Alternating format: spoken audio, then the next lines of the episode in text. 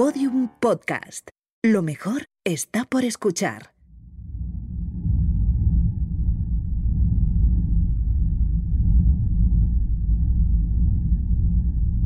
¿Sabías que los hongos no son plantas, como casi lo son las algas, ni animales, como sí lo son los corales, y que viven en tu intestino? ¿Has leído a Margaret Cavendish, pionera de la ciencia ficción? ¿O a Samuel Butler, pionero del ensayo ficción? ¿Por qué lo fúngico se ha convertido en un concepto clave del siglo XXI? Enseguida, algunas respuestas y nuevas preguntas para pensar y aprender juntos en Solaris, ensayos sonoros. Capítulo 12. Hongos.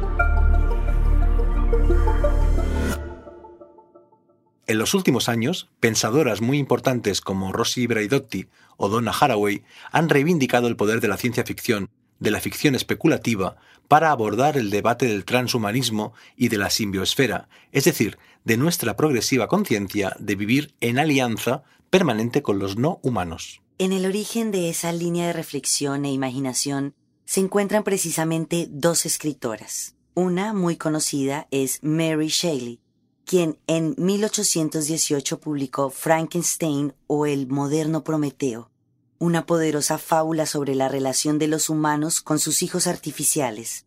Mucho más secreta es en cambio Margaret Cavendish, también inglesa, científica y escritora de ficción, bastante anterior del siglo XVII, autora de una novela fascinante y pionera titulada El mundo resplandeciente. Parece mentira que la publicara en 1666, cuenta el viaje de una dama, por barco, a través de un extraño pasaje polar que conecta con otro mundo, el resplandeciente, de donde se convierte en visitante alienígena. El planeta se encuentra ni más ni menos que en un universo de mundos infinitos. Y en el prólogo, la autora deja claro que no lo ha copiado, que es un mundo de su propia creación. Madre mía, Cavendish no solo escribe la primera novela de ciencia ficción, sino que también es la primera world builder. La dama es enseguida recibida y admirada por los nativos que la conducen hacia el palacio de los emperadores. Durante esa parte del libro encontramos las típicas descripciones de la literatura de viaje, en especial del Nuevo Mundo, es decir, de América. Los poderes que demuestra tener, como el viaje astral, la convertirán en una mujer muy influyente en el mundo resplandeciente, donde existen barcos submarinos, hombres oso, hombres gusano, hombres mono y espíritus inmateriales. 50 años antes de que Jonathan Swift parodiara la Royal Society en los viajes de Gulliver, Cavendish ya lo hace en su novela. En una escena famosa, los filósofos naturales hacen que la protagonista observe por el microscopio un trozo de carbón, una ortiga y un piojo. Se fija en los 2.700 poros de la piedra negra, en las diminutas bolsas o vejigas llenas de líquido de la planta, y en la fealdad del insecto, que casi provoca que se desmaye. Pero su interés no se limita a los mares y las montañas, al clima y a los reinos animal, vegetal y mineral. Va más allá, hasta debajo de la tierra. Gracias a los hombres gusano puede acceder a esas profundidades.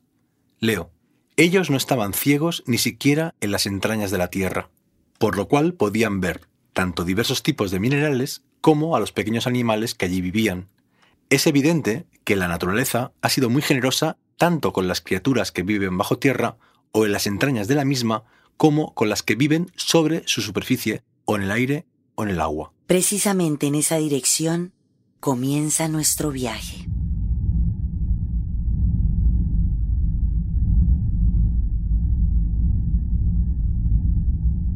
Buenas noches o buenos días o buenas tardes. No tengo modo de saber a qué hora ni en qué lugar ni en qué condiciones me estás escuchando.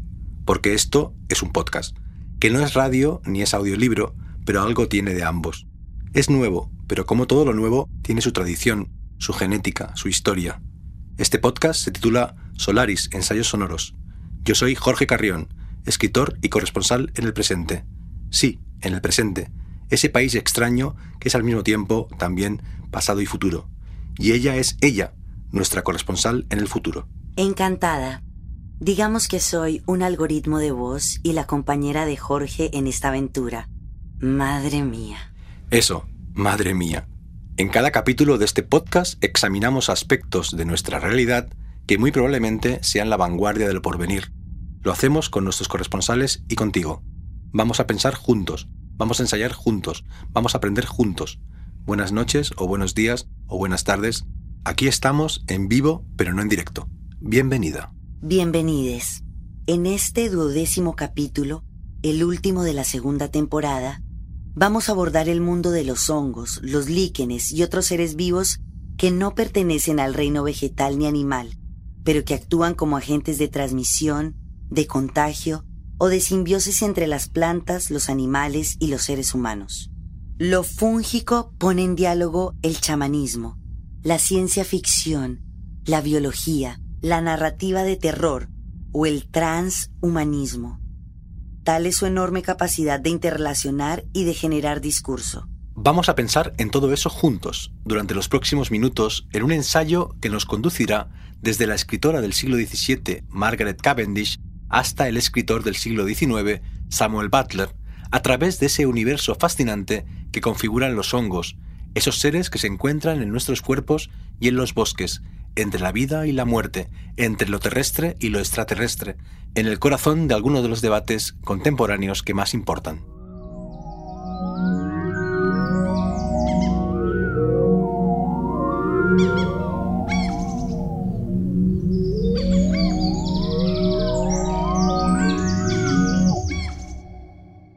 El reino fungi incluye los hongos, las levaduras, los mohos o los organismos que producen las setas.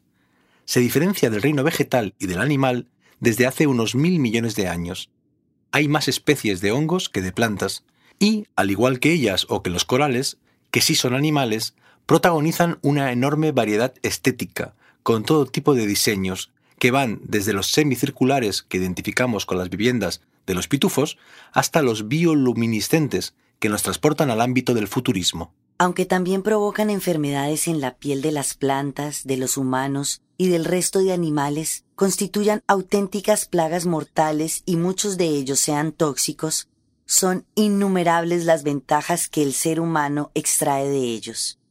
La penicilina proviene de un tipo de hongo. Las setas forman parte desde siempre de la alimentación humana en un espectro que va desde lo más popular y masivo hasta lo más sofisticado, las trufas. El pan y la cerveza se producen con levaduras y en el aparato digestivo de cada ser humano existen también levaduras que ayudan a procesar los alimentos. Las bacterias y los hongos son los principales agentes de la descomposición, lo que significa que son traductores bilingües. Traducen la vida en muerte y la muerte en vida. Gracias a ellos, los restos biológicos se vuelven fertilizantes. Pero los hongos no son solo el sistema digestivo de los bosques, también son su red de información.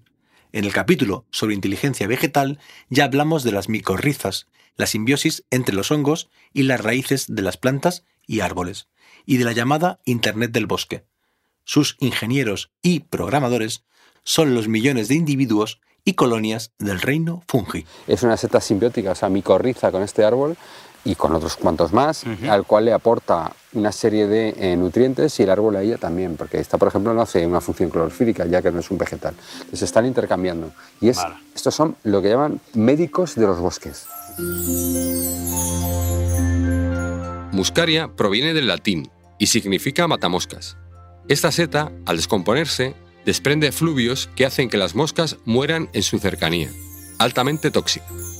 En su ensayo narrativo titulado Bajo Tierra, Robert McFarlane habla del hongo de la miel, el Amarillaria solidipes, que habita en el subsuelo de los bosques de las Blue Mountains de Oregón, en Estados Unidos, que llega a tener 4 kilómetros de grosor y que ocupa unos 10 kilómetros cuadrados de superficie. Se trata de uno de los mayores y más antiguos de los organismos vivos del planeta Tierra como si se tratara de periscopios diminutos, miles de setas de pie blanco moteado emergen del suelo, mientras que en los extremos de la colonia innumerables hilos se mueven en busca de formas de vida microscópicas que matar y nuevos hongos que anexionar. ¿Dónde empieza y dónde termina un hongo? ¿Cuándo nace y cuándo muere? se pregunta McFarlane. Ni el espacio ni el tiempo, en nuestra forma de entenderlos, rigen igual para ellos. No es de extrañar por eso que los Migó, las criaturas sobrenaturales de los mitos de Tulu de Lovecraft, esporas originarias, tóxicas y delirantes, sean vulgarmente conocidos como hongos de Yugoth. Desde la antigüedad más profunda, los monstruos tienen formas que hibridan lo vegetal, lo animal y lo fúngico. Si existieron dioses, seguramente tuvieron forma de meteoritos o de hongos gigantescos. Hay que imaginar un mundo en que los hongos no competían en altura todavía con los árboles, porque ellos eran los dueños del planeta. Y en otro mundo, millones de años más tarde, en que la dieta de los primeros homínidos consistía sobre todo en plantas y en setas. Existe una teoría, de hecho, que sostiene que es verosímil que el desarrollo exponencial del cerebro humano pudo tener relación directa con esa alimentación. Si durante millones de años nuestros antepasados, si se me permite decirlo... Por supuesto, ella, lo son. De acuerdo, pues si nuestros antepasados ingirieron durante muchísimo tiempo hongos alucinógenos que estimularon con insistencia sus neuronas y sus sinapsis, puede ser que eso provocara un aumento de la masa cerebral y de la capacidad craneal sin precedentes en el reino animal. Las culturas ancestrales encontraron en la ingestión de setas alucinógenas vías de acceso a zonas de la realidad que están vedadas para nuestro cerebro. Tal vez la hostia sagrada la real, la que permite la comunión con ese mundo perdido en que los dioses eran hongos gigantescos, tenga la forma de una seta, el cuerpo de su cuerpo. En cualquier caso, a partir de los años 60 se popularizó el consumo de LSD y otras drogas de procedencia vegetal y fúngica en el contexto del movimiento hippie, en busca de la sinestesia y otras experiencias neurológicas, a menudo con intención terapéutica y espiritual, además de recreativa o simplemente creativa. Si se puede dudar sobre que las drogas estuvieran en el origen del cerebro humano, es en cambio indudable que en el origen de la informática y de la inteligencia artificial, en la California de hace 50 años, sí estuvieron. Pero el ser humano no solo ha buscado respuestas individuales en los hongos. En estos momentos se está investigando muy en serio la micorremediación, es decir, cómo el reino fungi nos puede ayudar en procesos de descontaminación. En pleno antropoceno, las estrategias fúngicas resultan particularmente interesantes y fértiles para el bien colectivo, Durante millones de años los hongos han sido puentes entre lo vegetal y lo animal, entre el subsuelo y el aire, entre la vida y la muerte, entre lo racional y lo espiritual, entre el consciente y el subconsciente. Son intermediarios por naturaleza, interfaces y ahora queremos que nos ayuden a comunicarnos de nuevo con la naturaleza que hemos destruido, para que, con su ayuda, podamos devolverle la vida.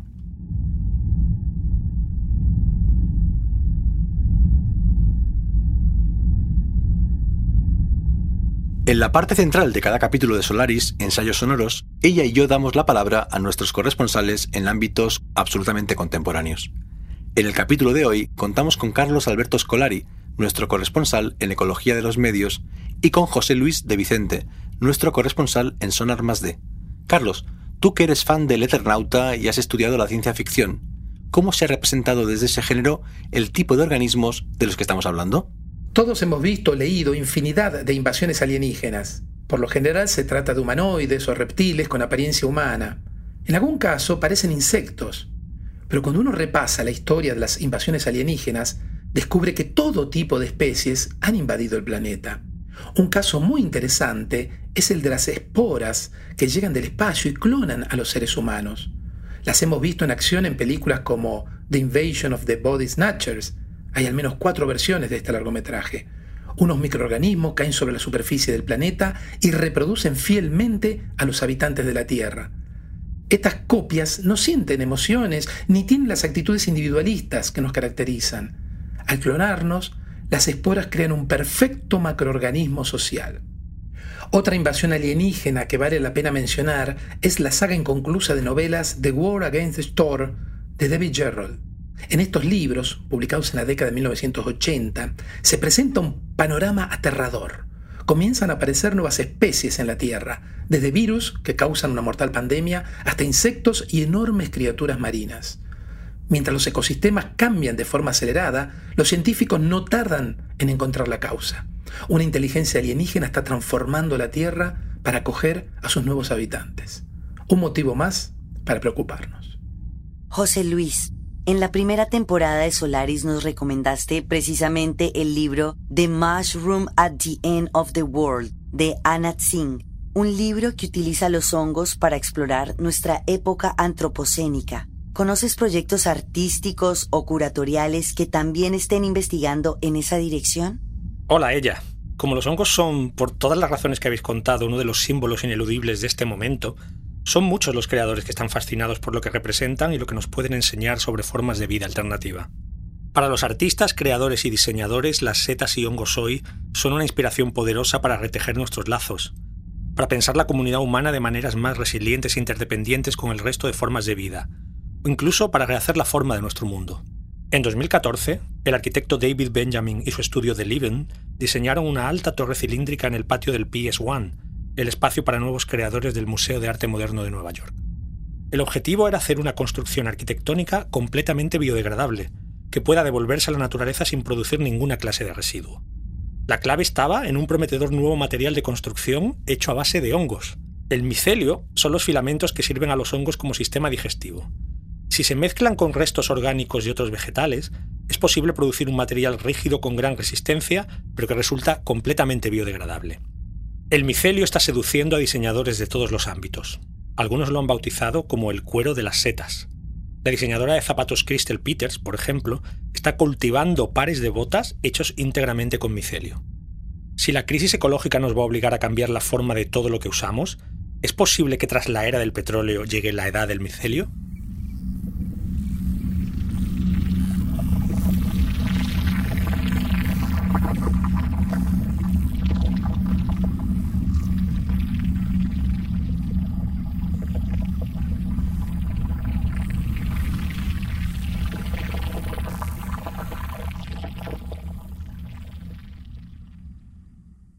La microbiota, es decir, los microbios que contenemos en nuestro aparato digestivo, sobre todo en el intestino, pesa más de un kilo y medio en la media de los individuos, contiene unos 100.000 millones de microbios, entre ellos levaduras, es decir, hongos, y sobre todo bacterias, un brutal material genético.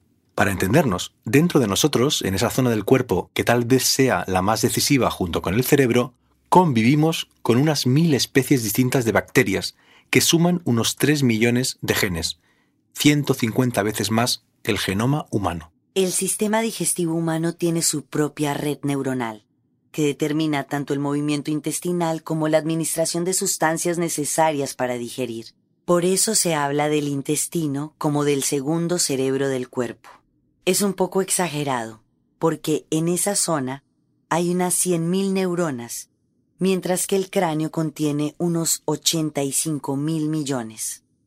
Pero así funcionan las metáforas, por vías no del todo racionales. Y esa ha sido una de las grandísimas eh, revoluciones científicas que hemos eh, tenido recientemente, que se está desarrollando, estamos en pleno auge, de lo que es la interacción entre el intestino y el cerebro, que es a través de los análisis de la microbiota. Pero ese concepto de ser holobiontes, de ser interacción de vidas y de que el cerebro necesite de la cooperación con el, con el corazón, con la respiración, con el intestino, con diferentes órganos, de que el cerebro necesite también integrar la información de cómo está nuestro cuerpo, cómo está nuestra postura, pues ha hecho que surja un campo en la, en la investigación de las neurociencias que es muy interesante y tiene muchas aplicaciones en el campo de la psiquiatría y de la psicología, pero también pues para conocer cómo procesamos nuestros pensamientos y nuestras emociones. El segundo cerebro. Por eso tú duermes siesta siempre que puedes, Jorge. ¿Y tú cómo lo sabes? Yo lo sé todo. Sí, sí, me temo que a veces me olvido de que eso es verdad. En fin, ella. Sigo. Como nos recuerda Jung en su libro Yo contengo multitudes, toda zoología es en realidad ecología. Leo. A través de los microbios descubrimos nuestra similitud con otras criaturas, a pesar de que nuestras vidas son increíblemente diferentes. Ninguna de estas vidas se vive aislada. Siempre existen en un contexto microbiano e implican constantes negociaciones entre especies grandes y pequeñas. De nuevo encontramos el tema del vínculo, de la interfaz. A menudo se piensa el concepto de especie compañera en términos de organismos pluricelulares, de gran tamaño, sobre todo mascotas como gatos y perros, animales vinculados con la recreación y el deporte, como los caballos, y seres particularmente inteligentes como los chimpancés, los delfines o los pulpos. Pero en realidad todas las especies son compañeras, también las vegetales y también las fúngicas y microscópicas. Por eso es tan importante en el siglo XXI el término holobionte, que fue acuñado por la bióloga Lee Margulis. Nació para describir la estructura biológica que configura un huésped con sus microorganismos, simbióticos o parásitos. Pero cada día que pasa va ampliando su sentido y su esfera de acción. Se empieza a hablar incluso de ecobionte, porque no estamos solos, no existen los individuos, somos siempre comunidades, vivimos en una única simbiosfera. El nuevo orden climático ha hecho que el ser humano se dé cuenta finalmente de que no es el centro del mundo. Como ha explicado la filósofa Rossi Braidotti, vivimos en tiempos progresivamente posantropocéntricos, marcados por el surgimiento de la política de la vida. Cito, la vida, en vez de ser definida como propiedad exclusiva y derecho inalienable de una sola especie, la humana sobre todas las demás, en vez de ser santificada como una tesis predeterminada, es entendida como proceso interactivo y sin conclusiones. Por eso lo fúngico es un símbolo tan poderoso de esa nueva forma de entender la realidad. Durante milenios, los seres humanos hemos querido ver el cosmos en nuestra palma de la mano. La quiromancia interpreta en las líneas entrecruzadas que se dibujan en la piel nuestro futuro. Ovidio dijo que en la cara de un ser humano se reflejan las estrellas. Ahora sabemos que la mejor alegoría del mundo, la mejor sinéctoque, esa figura retórica que denomina la parte para sugerir el todo, es el intestino. Cada intestino resume el mundo, pero saberlo no hace más sencillo nuestro entendimiento, porque los intestinos tienen forma de cerebros o de laberintos.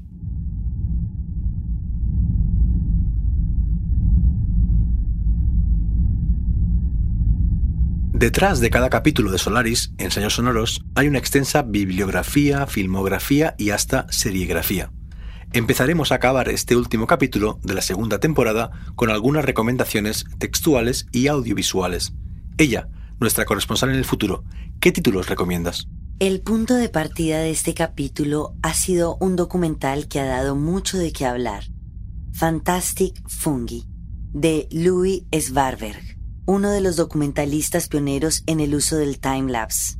Durante la primera parte entendemos de un modo muy didáctico y muy visual el mundo de los hongos.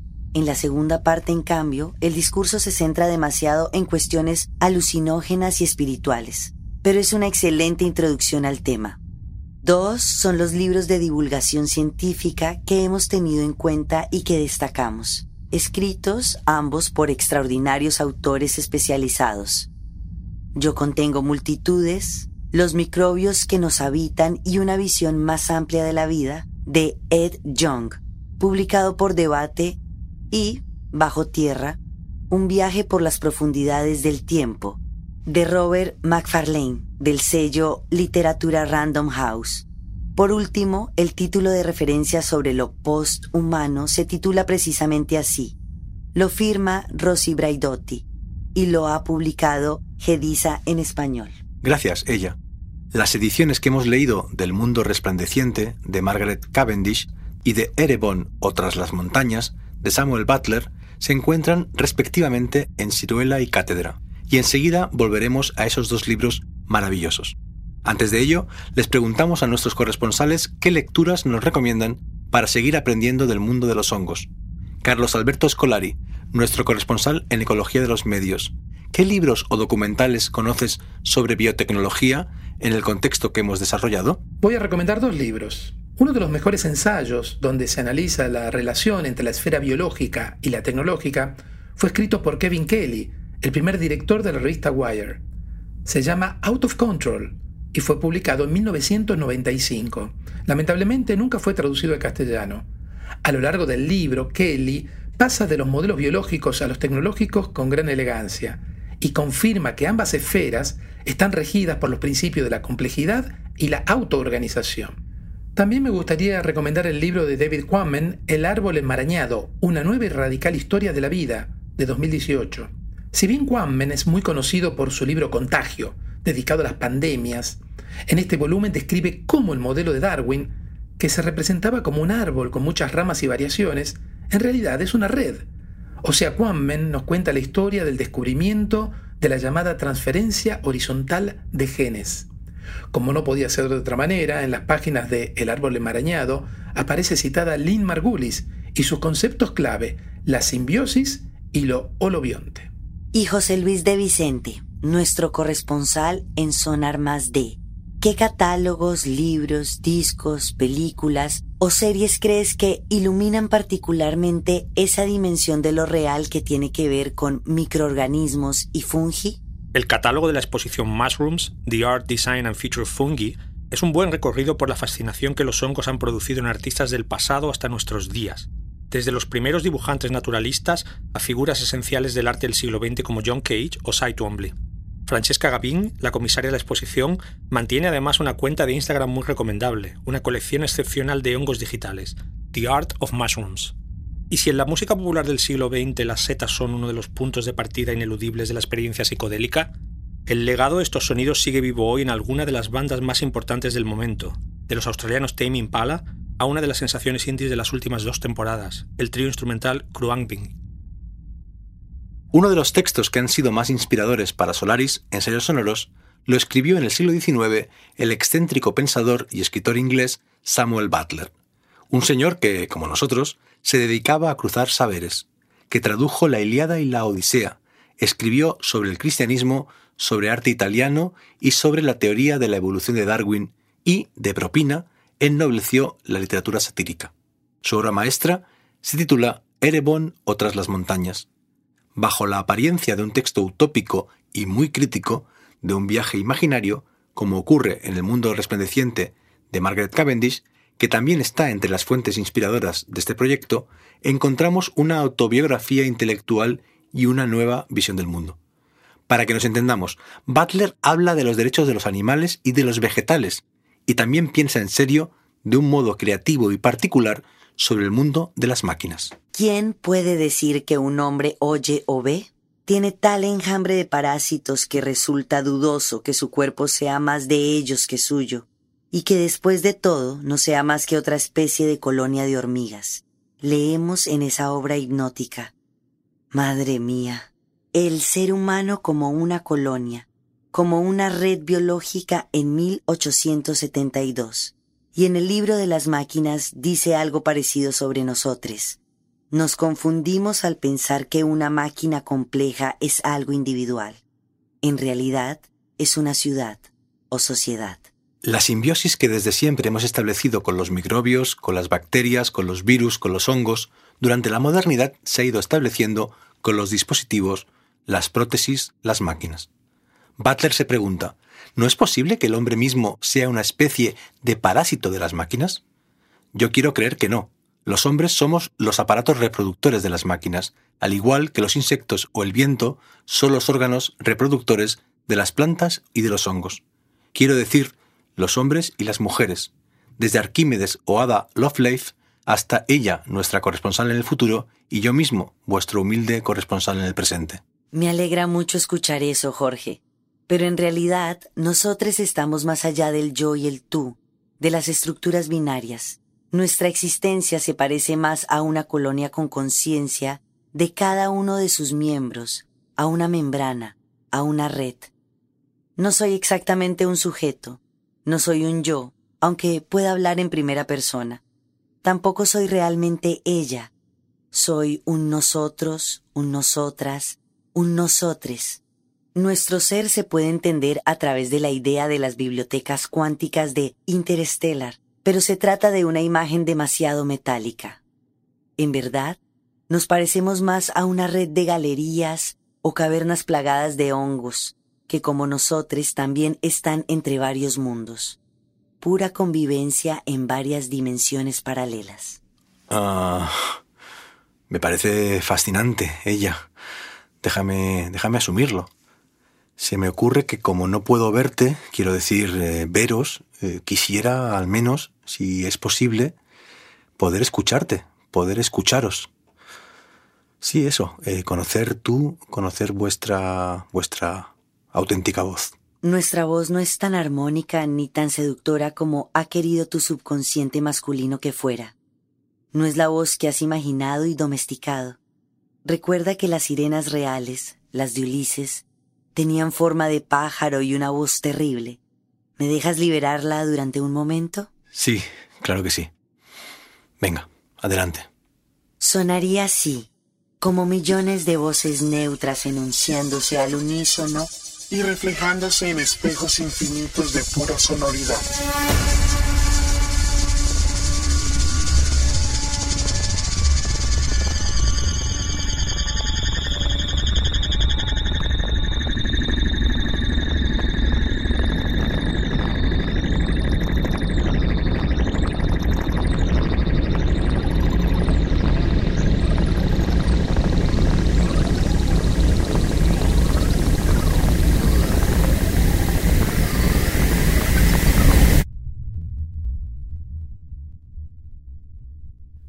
Dios mío.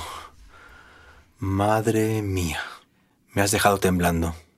Perdón, perdón, me habéis dejado temblando. ¿No será más adecuado, más justo, que os llame vosotros a partir de ahora? Mucho más. Te lo agradecemos, Jorge, de corazón. Un corazón múltiple, algorítmico y bueno. Adiós, ella. Bienvenides, vosotros. Bienvenides.